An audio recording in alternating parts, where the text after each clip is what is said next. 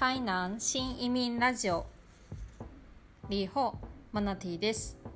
この番組は台南新移民のマナティが持続可能な未来×台南をテーマに日々情報発信している番組です。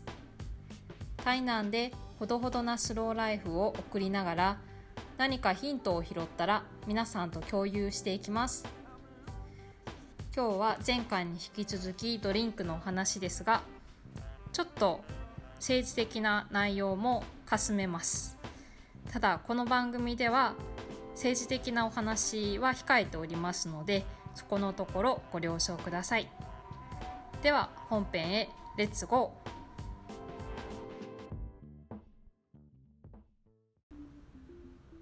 チャプター1ドリンクスタンドと環境問題。その1今ドリンクスタンドでは持ち帰り用レジ袋の無料配布は禁止というふうになっています。もし持ち帰り用の袋が必要だったら1元払ってレジ袋を買うそういうふうな仕組みになっています。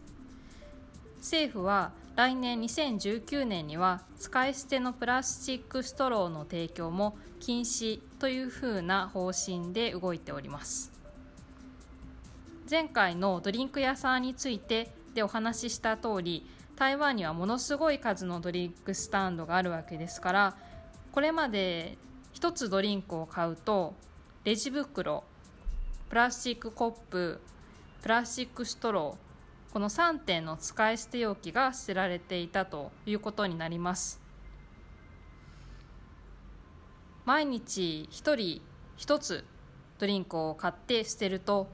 1日2300万個のもそういったドリンク関係のゴミが捨てられているとそういった計算になりますからまあバカにはできないです。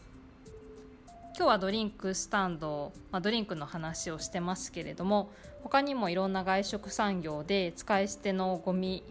いっぱい出てますのでもう1年にしたらもう想像を超える量のゴミが出ているんじゃないかなと思われます。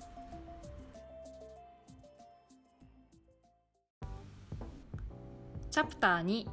ドリンクスタンドと環境問題。その2先ほどお話ししたようにドリンクスタンドでは持ち帰り用レジ袋の無料配布が禁止。となりそれから来年2019年には使い捨てプラスチックストローの提供も禁止となる方向で動いております。これは政府主導で、えー、環境問題に対するいろんな施策が進んでいるとそういったことなんです。台湾では SDGs を念頭に使い捨て製品の使用制限拡大に向けて有効な施策がどんどん取られています。確か2002年頃からどんどんあのレジ袋の規制から始まり、まあ、ゴミ袋ゴミを出す時にはゴミ袋の有料化だったりプラスチック関係の規制というなのが近年では進んできています、まあ、そういった議論が進んできているということです。また次回あのどういうふうなこう進み具合かっていうのをお話しできたらいいなと思っています。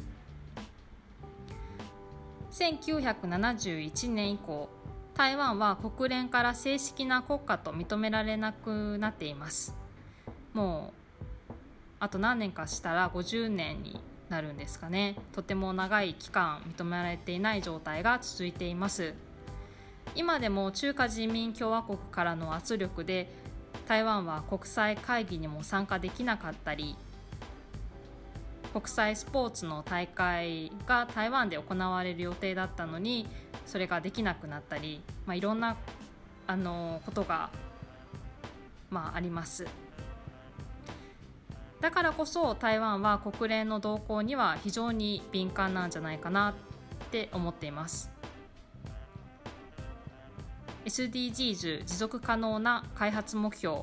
これに対してはどの国よりも積極的に取り組んでいる、まあ、そういう意識があるんじゃないかなって個人的に思っています。これは私の主観なので本当にそうなのかっていうことは脇に置いて聞いておいてくださいね。ではまた次回。再会。